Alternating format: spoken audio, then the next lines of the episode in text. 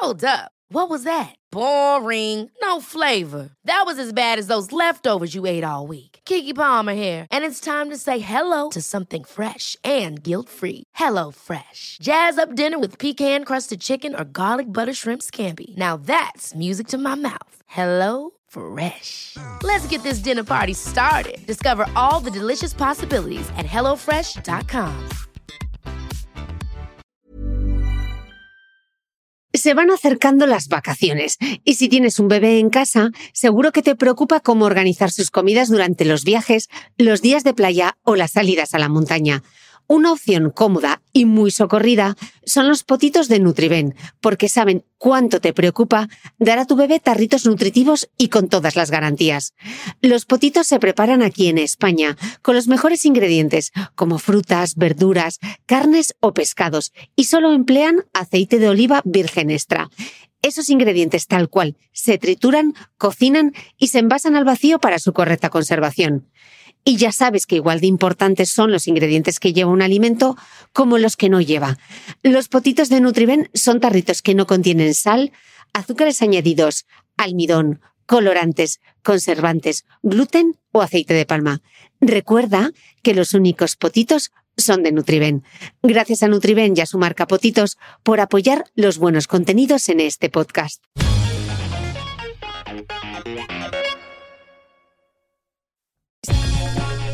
Si quieres descubrir mis apuntes de esta entrevista, mis notas personales y otras anécdotas de cómo se hace el podcast de Cristina Mitre, te invito a suscribirte a mi nueva newsletter a micrófono cerrado, donde compartiré material inédito de mi podcast y otras muchas cosas que solo podrás leer y escuchar allí.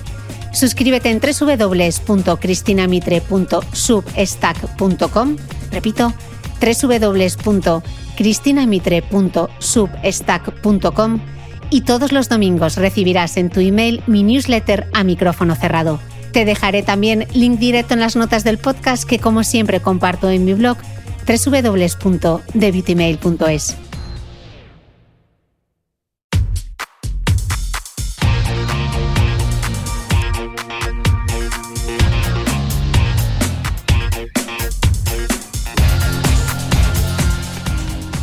Hola, soy Cristina Mitre, periodista y autora del blog de Beauty Mail. Bienvenido a este nuevo episodio de mi podcast, un espacio semanal en el que entrevisto a grandes expertos de la salud y el bienestar para que aprendamos juntos a vivir mejor.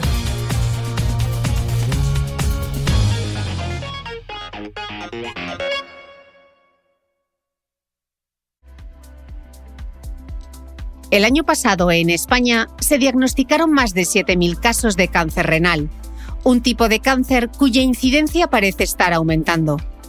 Los expertos creen que una razón de este crecimiento podría estar en que cada vez se utilizan más pruebas con técnicas de imagen como la tomografía computarizada, lo que hace que muchos de estos cánceres se descubran accidentalmente. Pese a todo, el cáncer de riñón puede considerarse una enfermedad silenciosa poco se habla de ella en los medios en comparación con otros cánceres como el de mama, pulmón o colon. Así que en general no sabemos identificar sus síntomas o los factores de riesgo específicos de esta enfermedad.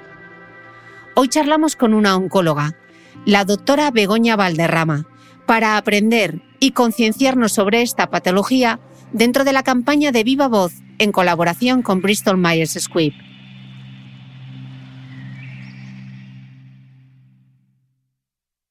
Ya nos estamos viendo aquí, vamos a hablar del cáncer renal divinamente. Yo tengo la grabadora encendida, tú también, porque como nos veis aquí con el micro todos, esto luego se va a convertir en un maravilloso podcast eh, porque muchas veces nos pedís que sean formato podcast luego los directos para que podáis escucharlo en cualquier momento. Así que, como os decía, con este directo que más tarde estará disponible en podcast, nos sumamos hoy a la campaña de Viva Voz de Bristol Myers Squibb con el objetivo de dar visibilidad al cáncer renal, una enfermedad silenciosa de la que apenas se habla. Así que hoy vamos a darle voz eh, y vamos a contar con la ayuda de la doctora Begoña Valderrama, oncóloga médica del Hospital Universitario Virgen del Rocío de Sevilla. Así que, doctora, bienvenida. Oye, muchísimas gracias por la invitación. Estoy encantada de estar aquí. Un placer. Pues un placer. Eh, estoy diciendo que es un cáncer silenciado también. ¿Por qué hay que concienciar, doctora, y concienciarse sobre el cáncer de riñón? Pues mira, todos los oncólogos que nos dedicamos a cáncer renal eh, tenemos clarísimo que hay que concienciar a la población sobre este tumor, porque es un tumor que, aunque es verdad que es poco frecuente, no deja de afectar a un porcentaje importante de la población todos los años. Y además es un tumor complejo porque es muy difícil de diagnosticar. Eh, es un tumor donde no hay screening, no hay campañas, muy difícil de detectar a tiempo, lo cual es fundamental como cualquier tumor para curarlo. Y por eso creemos que estas campañas son muy importantes para que la gente conozca qué es el cáncer renal y que aprenda a detectarlo lo más precozmente posible. Mm. ¿Por qué crees que tiene tan poca visibilidad? Porque muchas veces hablamos mucho del cáncer de mama, incluso del de pulmón o colon, pero del renal poco, ¿no? Bueno, la primera causa es porque es poco frecuente, ¿no? Es un tumor que un poco corresponde más o menos un 2-3% de todos los tumores malignos, o sea que es un tumor poco frecuente.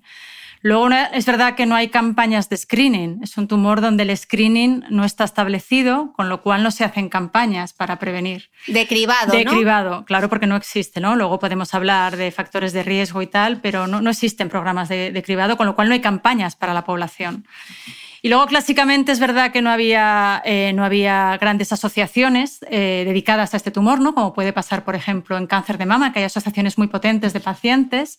En cáncer renal no. Es verdad que ahora hay federaciones que están muy concienciadas en cáncer renal, eh, como por ejemplo el Grupo Español de Pacientes de Cáncer o ALCER pero es verdad que clásicamente estas asociaciones han sido muy pobres, ¿no? muy poco potentes, y, y por ese motivo seguramente no sea un cáncer muy visible ¿no? de manera global. Mm. ¿Qué incidencia tiene? ¿Cuál es la prevalencia del cáncer renal en España? Y segunda pregunta de la primera pregunta, ¿afecta más a hombres que a mujeres? ¿Es más frecuente a alguna edad en concreto? ¿Hay un paciente tipo? Pues mira, es un tumor, como hemos dicho, 2-3% de todos los tumores malignos. En España, más o menos, este año la Sociedad Española de Oncología Médica, sabéis que todos los años publica los datos de cáncer anuales, y un poco preveía que en el año 2022 iban a diagnosticar eh, unos 8.080 casos nuevos de cáncer renal el año que viene, o sea, durante este año, perdón. Y no hay un paciente tipo. Lo que pasa que es verdad que es un tumor que clásicamente aparece en general a partir de los 40 años. Es un tumor que en la gente joven es muy poco, muy poco prevalente, muy poco frecuente. A partir de los 40 años empieza a aumentar la incidencia y el pico de incidencia está sobre los 60, 70 años. Y, es dos veces más frecuente en el varón que en la mujer. Pero no hay un paciente tipo, no, no, no existe. ¿Y se sabe por qué es más, más común en los hombres que en las mujeres? ¿Hay algún factor de.? No. tiene que ver con factores de riesgo vasculares, el cáncer renal en general, y es verdad que los hombres mm. tienen más eh, factores de riesgo vasculares que las mujeres, ¿no? Pero, probablemente sea el único, el la única causa ¿no? de que sea más prevalente en el varón a mm. día de hoy. Mm. Estamos hablando de cáncer renal, pero cuando hablamos de cáncer de riñón, exactamente a qué nos estamos refiriendo? ¿Cuál es el tipo más frecuente de cáncer de riñón? Bueno, un cáncer, como sabéis, es un, un, tumor, no son más que una célula de nuestro cuerpo. Sabes que nuestro cuerpo está formado por múltiples células eh, que se han formado o se han unido para formar tejidos y cada célula tiene su función específica en el cuerpo y está quieta en su sitio haciendo su función. Y cuando estas células se estropean o, sufren algún daño o incluso envejecen, pues el cuerpo que tiene una maquinaria cuasi perfecta rápidamente detecta el daño y o bien pone en marcha el sistema de reparación del cuerpo y la repara, o bien programa su muerte para que esa célula que está dañada no pueda, no pueda hacer daño. Pero a veces esos mecanismos de defensa fallan y esos mecanismos de reparación fallan y el proceso se descontrola. Hay una célula que debería estar quieta en su sitio haciendo su función, pues empieza a dividirse cuando no debería empiezan a, no reemplazarse, es decir, no, el cuerpo no es capaz de eh, programar su fallecimiento, con lo cual se dividen de manera muy descontrolada y encima empiezan a moverse cuando no deberían y empiezan a migrar por todo el cuerpo, que es cuando el tumor se hace metastásico. ¿no? Y cuando este tumor ocurre en la corteza del riñón, el riñón sabéis que es el órgano o los dos órganos que tenemos para filtrar la sangre, cuando aparece ese proceso en el riñón, pues aparece el cáncer de riñón. Hay varios tipos, lo que pasa que el más frecuente es el tumor se llama tumor de células claras, eh, que se llama así porque desde vistas al microscópico pues es una célula que parece como muy clarita. Y ese es el tipo más frecuente. Luego hay otros subtipos, eh, papilar, cromófobo, bueno, hay una serie de subtipos patológicos, pero ya son mucho más raros. Lo frecuente son tumor renal de células claras. Mm. Me ha gustado mucho cómo lo has explicado, eh, cómo se origina el cáncer y justo me ha recordado el último libro del doctor Carlos López Otín, que él habla de esas células como egoístas, viajeras e inmortales, ¿no? Y es exactamente eso, esas células egoístas que no se suicidan, esas viajeras porque viajan, ¿no? Hacen esa metástasis y inmortales porque, aunque se deberían morir por apoptosis, dicen, no, no, yo me quedo aquí. Claro, en realidad es la supercélula. O sea, es una, es una célula mm. perfecta, ¿no? No se muere, puede viajar, puede hacer lo que le dé la gana y encima puede tener hijos. Lo que pasa que, claro, el problema es que está en nuestra contra y lo que hace es invadirnos, ¿no? Eh, pero si estuviera a nuestro mm. favor, imagínate, sería la célula ideal, ¿no? Mm. Pero así, así es. Qué manera más sencilla de explicar algo eh, sumamente complejo. Hablando de los síntomas, ¿cuáles son los síntomas del cáncer de riñón? ¿En qué cosas eh, Dices que es difícil, claro, no hay una prueba diagnóstico. Entonces, ¿en qué cosas podemos fijarnos o podemos estar alerta? Eh, ¿Y cuándo debemos acudir a un especialista? Pues mira, es un tumor que es muy difícil de diagnosticar, sobre todo en fases localizadas, porque el riñón, que sabéis que está justo aquí detrás, justo delante de la parte lumbar, pues ahí no hay terminaciones nerviosas, hay mucho espacio para crecer, con lo cual cuando un tumor está en el riñón y empieza a crecer, pues no tiene por qué dar dolor, no tiene por qué dar ningún síntoma, porque está muy silente. Entonces el tumor está creciendo, creciendo, creciendo y cuando ya se vuelve demasiado grande ya pueden aparecer síntomas tales pues, como ser dolor de espalda, dolor lumbar, que es muy típico, que te palpes tú a la palpación una masa, eso es cuando el tumor es bastante grande.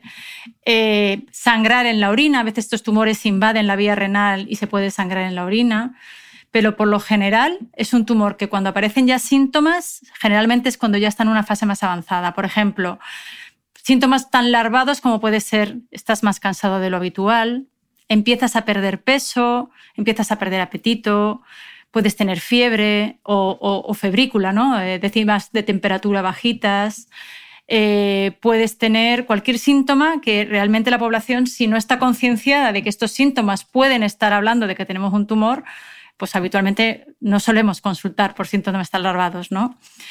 Y luego ya a veces da anemia, luego según el tumor va avanzando, pues va provocando más síntomas generales, ¿no? Anemia, se hinchan las piernas porque retienes líquido, en fin, una serie de síntomas que ya te habla a favor de que el tumor está mucho más avanzado, ¿no? Tos, asfixia, cosas similares. ¿Y en qué momento recomiendas acudir al especialista? Pues yo recomiendo ir al especialista cuando nos sintamos síntomas que están fuera mm. de lo habitual. Yo creo que nosotras mismas o nosotros mismos somos capaces de detectar cuando un síntoma nos parece raro. O sea, nosotros hay que conocer bien tu cuerpo, hay que conocer bien tus límites y cuando tú creas que hay algún síntoma que no es normal o que tú consideras que no es normal, es el momento de acudir. Aunque sea un síntoma tan larvado como estoy perdiendo peso, oye, y no, no tengo mucho estrés, estoy comiendo bien, estoy descansando bien, estoy perdiendo peso, algo ocurre, ¿no? O estoy más cansada de lo habitual sin que mi actividad externa sea mayor de lo habitual. Es decir, cualquier síntoma mm. que nos parezca a nosotros mismos que no es habitual en nosotros es el momento de acudir.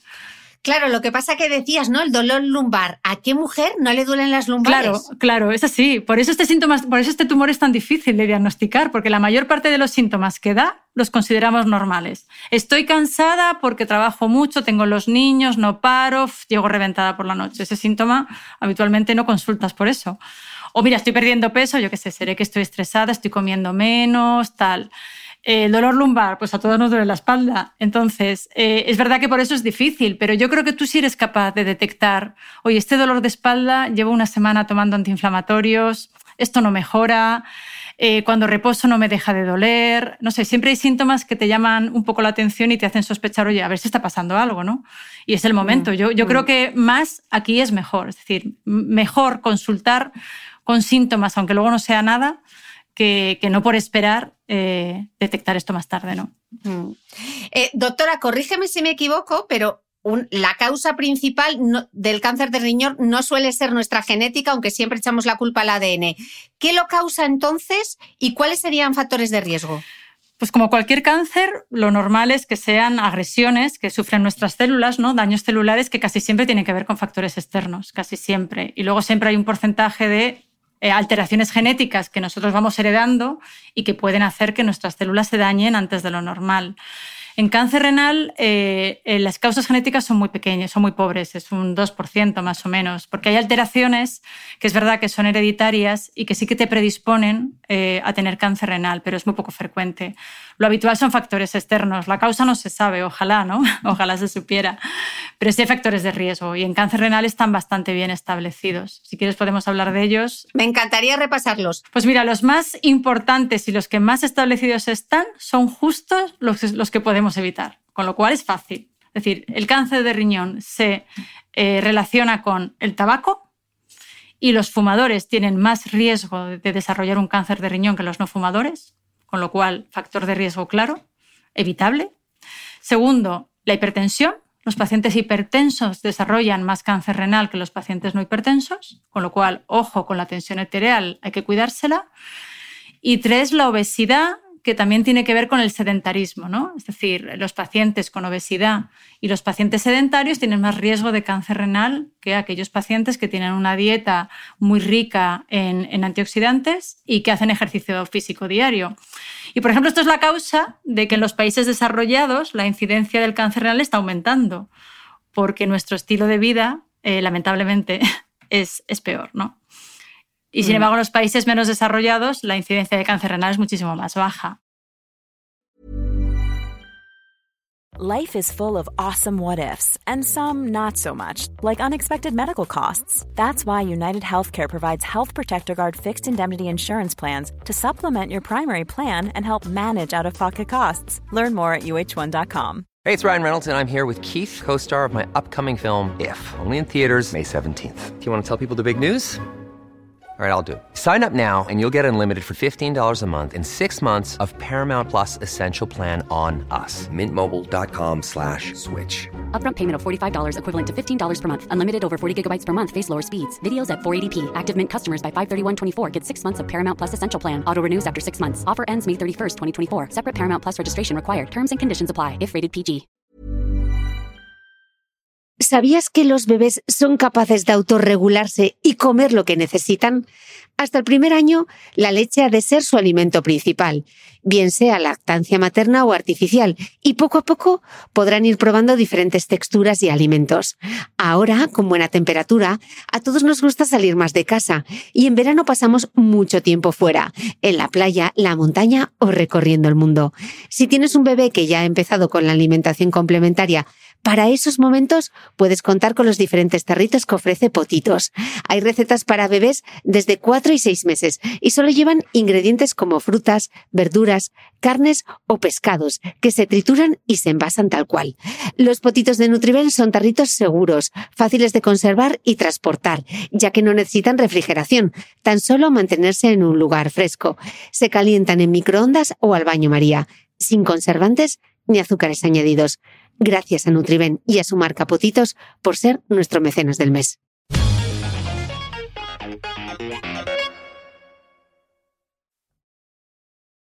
Entonces nos quedan tres factores de riesgo, el tabaquismo, la hipertensión y la obesidad y el sedentarismo. Más allá de eso, más allá de los factores de riesgo, ¿hay alguna manera de que podamos prevenirlo? Porque si es tan difícil de diagnosticar es tan silente. Mm, ¿Qué podemos hacer más allá de estos factores de riesgo? Pues poco más. Eh, hay algún factor de riesgo que no está claramente establecido, que es, por ejemplo, tomar antiinflamatorios de manera crónica, eh, eh, por ejemplo, determinadas exposiciones a tóxicos ambientales, como puede ser el asbesto, el petróleo.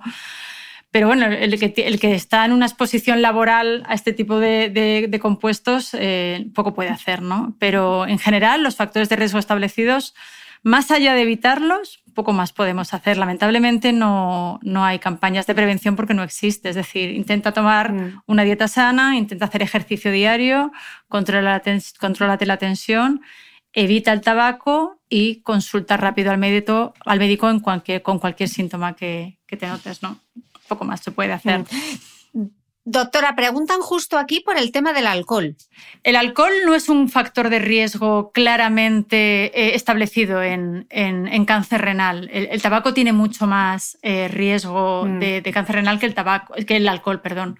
Pero bueno, el alcohol no deja de ser un factor de riesgo claro en cualquier tipo de cáncer. es un tóxico en el cuerpo. Mm. Eh, la mayor parte de los tóxicos, aunque es verdad que el metabolismo del alcohol suele ser hepático, pero también es cierto que el riñón sufre y al final tener enfermedades renales crónicas también puede favorecer el desarrollo de cáncer renal. Mm. Hmm.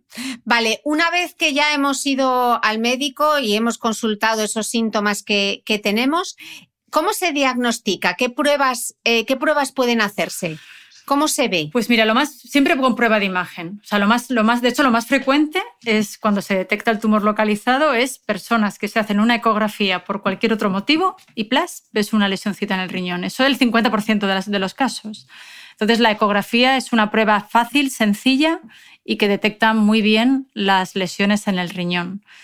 Luego siempre hay prueba, una vez que ya sospechas que hay una lesión en el riñón, hay pruebas de imagen más específicas, eh, que no solamente ven cómo está esa masa en el riñón, sino que ven si hay alguna metástasis en el cuerpo, es decir, que el tumor haya podido migrar a otro órgano y haya metastatizado.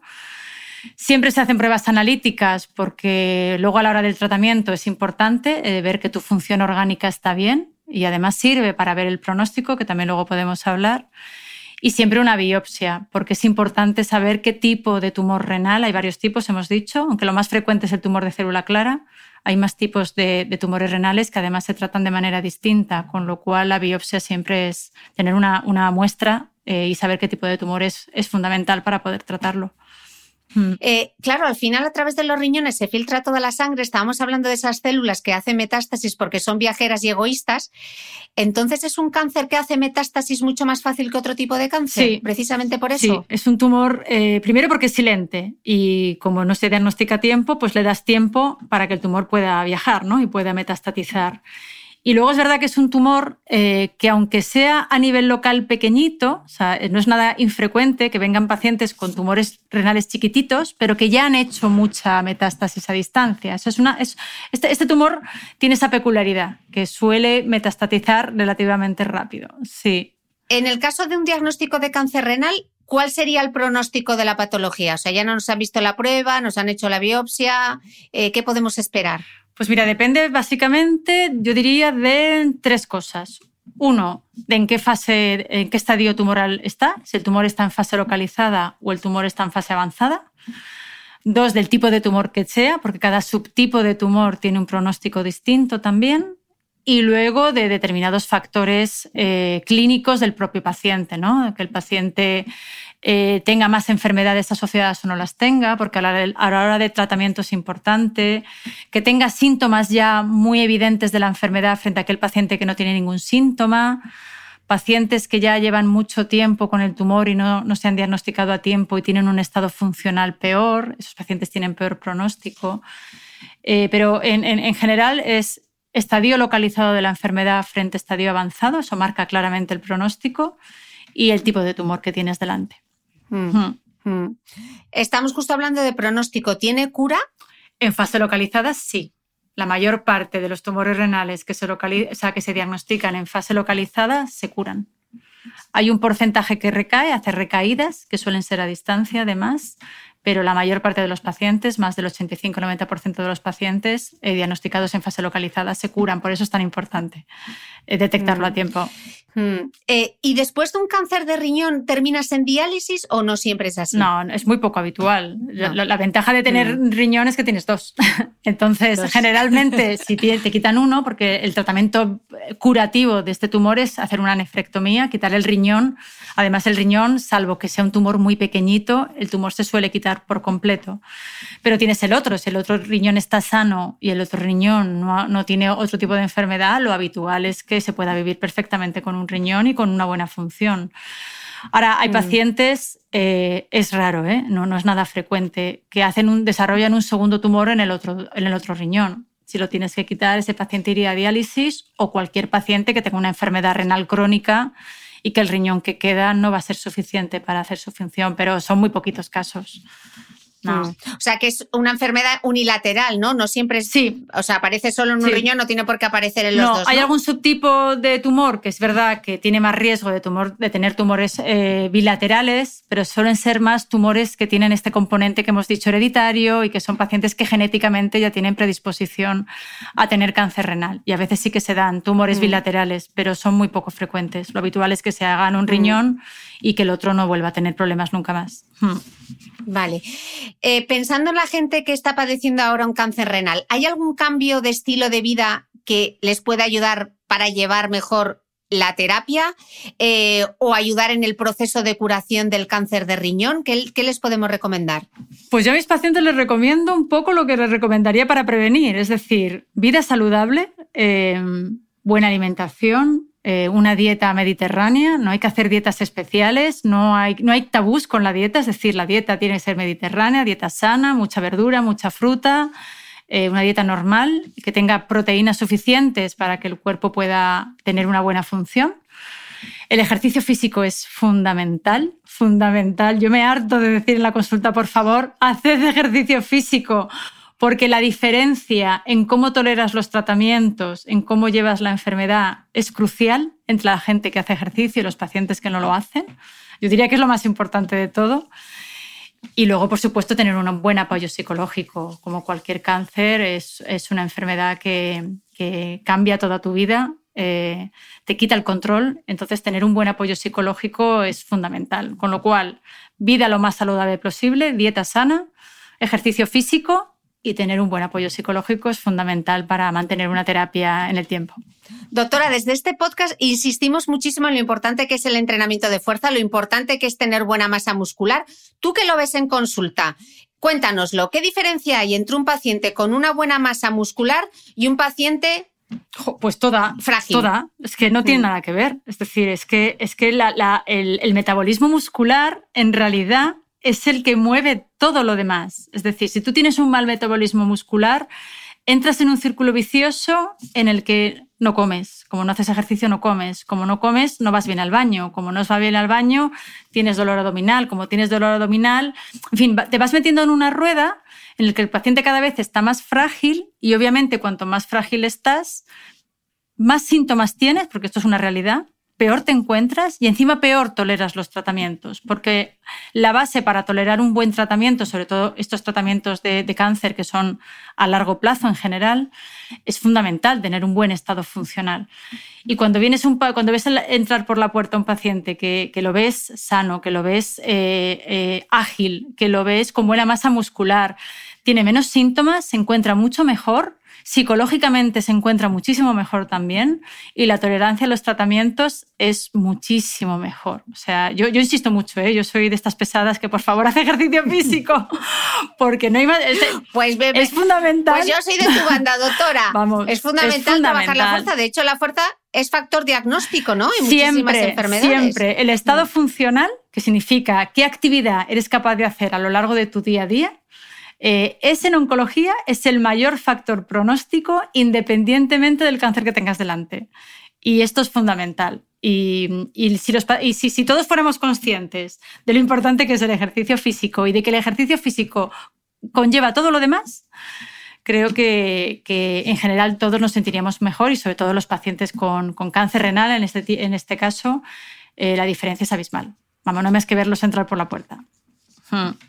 Es el ejercicio físico, esa polipíldora exacto, que todos los médicos deberían recetar y que todos nos deberíamos tomar a diario. A ver si entre todos logramos que, los que nos escuchan, bueno, aunque aquí hay mucha gente que le da la macuerna con, mucha intensidad.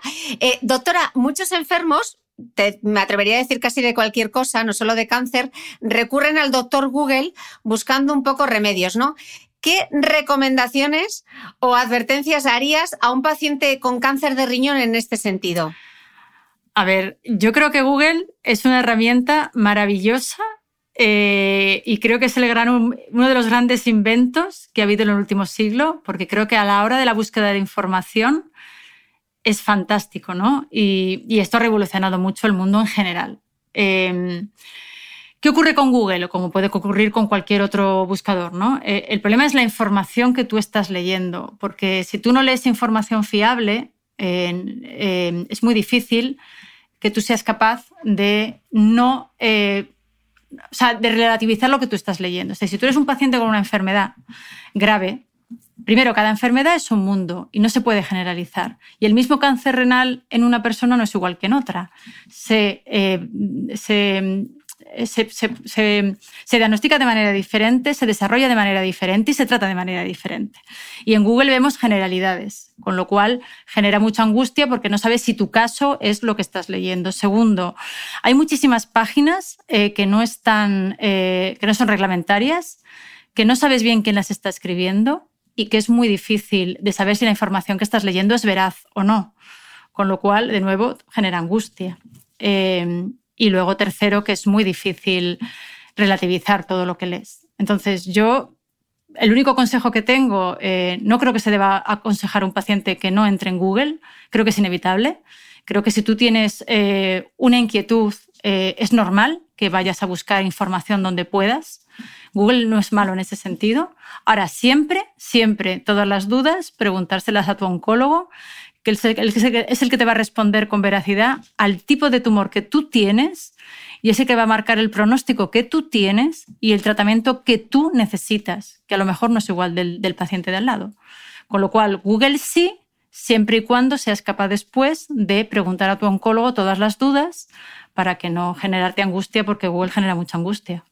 Mm. Personalizar, ¿no? Al final. Claro, es que al final es personalizar. Mm. Es que el problema de Google muchas veces es que se habla del cáncer renal en general, se habla de muchísima estadística y estadísticas podemos hablar de todas las que queramos, pero cada paciente es un mundo y cada paciente necesita cosas distintas además. Eh, y al final tú no puedes compararte con otros pacientes con cáncer renal porque tu caso es distinto, ¿no? No hay dos tumores iguales. Entonces, bueno, yo les digo a mis pacientes, lee todo lo que tú quieras, pero por favor, todas las dudas, todo lo que te angustie, todo lo que no entiendas, pregúntamelo, porque la única que sabe tu historial y tu evolución y qué tumor, tipo de tumor tienes soy yo, ¿no? Yo, tu oncólogo responsable, vaya. Hmm. Doctora, ¿por qué son tan importantes estas campañas de concienciación como de viva voz? Pues por lo que, qué las valoráis? Por lo que hemos hablado, porque es un tumor que creemos todos que es muy importante. Es un tumor muy silente, es un tumor de, muy desconocido, es un tumor que nadie cree que existe, con lo cual difícilmente ante síntomas tan larvados vamos a consultar porque no lo vamos a sospechar. Si tú te tocas cualquier bultito en la mama, enseguida piensas que puede ser un cáncer de mama, ¿no? aunque no lo sea, o cualquier alteración intestinal, pues ya vas a pensar pero el cáncer riñón no. Si, si tú no conoces que una patología existe, difícilmente vas a sospecharla cuando tengas síntomas. Y más un tumor como este, ¿no? que es tan larvado, tan silente y que la población no sabe qué síntomas puede sospechar, porque además son muy, muy larvados, con lo cual es muy difícil. Mm. Entonces, bueno, nosotros desde el, desde el Grupo Español de Oncología Geniturinaria apoyamos mucho estas campañas eh, y de hecho somos patrocinadores y, bueno, patrocinadores no digamos, somos, avalamos esta campaña de Viva Voz porque pensamos que es fundamental, fundamental para concienciar y educar a la población del tipo de tumor que tenemos delante. Mm. Mm. Pues si te parece, para despedir este Direct Podcast, vamos a hacer como un pequeño resumen, que eso lo hacemos mucho en el podcast con las ideas eh, generales. Vamos a repasar cuáles eran los factores de riesgo y cuáles eran los síntomas del cáncer renal Factores de riesgo, y los desglosamos así un poco, el tabaquismo, la hipertensión, la obesidad y el sedentarismo. Exacto. Una pincelada de cada uno de ellos. Nada, el tabaco eh, provoca un... Eh, eh, aumenta el riesgo casi por uno y medio de cáncer renal frente a los no fumadores. Incluso los exfumadores tienen más probabilidad de cáncer renal que los no fumadores, con lo cual, consejo, por favor, no empezar a fumar nunca. Y si empezamos a fumar, dejarlo lo antes posible de manera radical. Dos, la hipertensión. La hipertensión es una enfermedad cardiovascular muy frecuente en nuestro medio, muchas veces no diagnosticada, eh, porque difícilmente nos tomamos la tensión si no tenemos síntomas, y es claramente factor de riesgo de cáncer renal y multiplica por 1,3 más o menos el riesgo de cáncer renal. Controlarse la tensión, los hipertensos, por favor, tomar medicación, evitar comidas con sal, hacer ejercicio físico y dieta saludable para bajar la tensión. Y en cuanto a la obesidad y el ejercicio físico, lo que hemos hablado, fundamental, dieta sana, dieta rica en antioxidantes, sobre todo mucha fruta y mucha verdura, eh, evitar grasas, evitar productos procesados eh, tan frecuentes ¿no? en la sociedad actual y, y, hacer ejercicio físico que con una hora de hacer un ejercicio físico moderado es suficiente para decrecer el riesgo de tener cáncer renal. Vale. Eh, factores de riesgo. Síntomas, pues si acaso nos está escuchando y le dice, uh, pues si ese dolor lo tengo, pues ese dolor de la lumbar o hmm. cuando voy al baño sangro. Vamos a. Claro. Los típicos. Síntomas. Eh, Para consultar. A consultar. Cualquier dolor lumbar unilateral, es decir, de un solo lado, ¿vale? Que no cedan unos días con reposo y con antiinflamatorios, tenemos que consultar. Sangrado en la orina, sangrado en la orina sin otros síntomas de infección urinaria, por ejemplo, que no te escueza al orinar o que no tengas otros síntomas, tienes que eh, ir al médico. Y em, dolor, o sea, que te notes una sensación como tengo algo aquí que me estoy tocando que no es normal. Eso también tienes que consultar. Síntomas mucho más larvados, pero igualmente importantes. Pérdida de peso sin estar haciendo dieta, ni tener pérdida, ni que lo estés dejando de comer. Pérdida de apetito mantenida sin ninguna causa. Cansancio sin causa. Y luego, bueno, puede haber otro tipo de síntomas, ¿no? Como puede ser, yo qué sé, tos, dolor óseo, eh, que se hinchen las piernas, pero astenia, cansancio, eh, pérdida de apetito, no justificada y pérdida de peso no justificada son síntomas también a consultar con rapidez. Fenomenal. Pues hemos hecho un súper resumen y ojalá este directo reconvertido a podcast sirva para de viva voz dar visibilidad y dar voz al cáncer renal. Ojalá hayamos ayudado mucho hoy. Doctora Valderrama, millones de gracias. Gracias a vosotros. Y espero que volvamos a coincidir pronto. Gracias a vosotros por vuestro trabajo. Muchísimas gracias.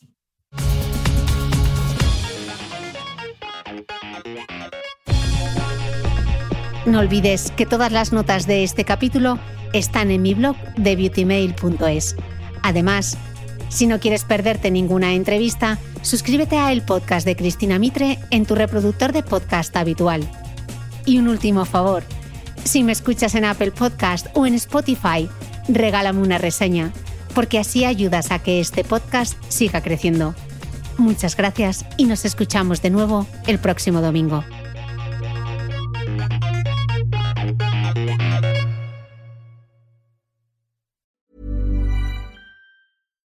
Deserves the best, and there's no better place to shop for Mother's Day than Whole Foods Market. They're your destination for unbeatable savings, from premium gifts to show-stopping flowers and irresistible desserts. Start by saving 33% with Prime on all body care and candles. Then get a 15-stem bunch of tulips for just $9.99 each with Prime. Round out Mom's menu with festive rosé, irresistible berry chantilly cake, and more special treats. Come celebrate Mother's Day at Whole Foods Market.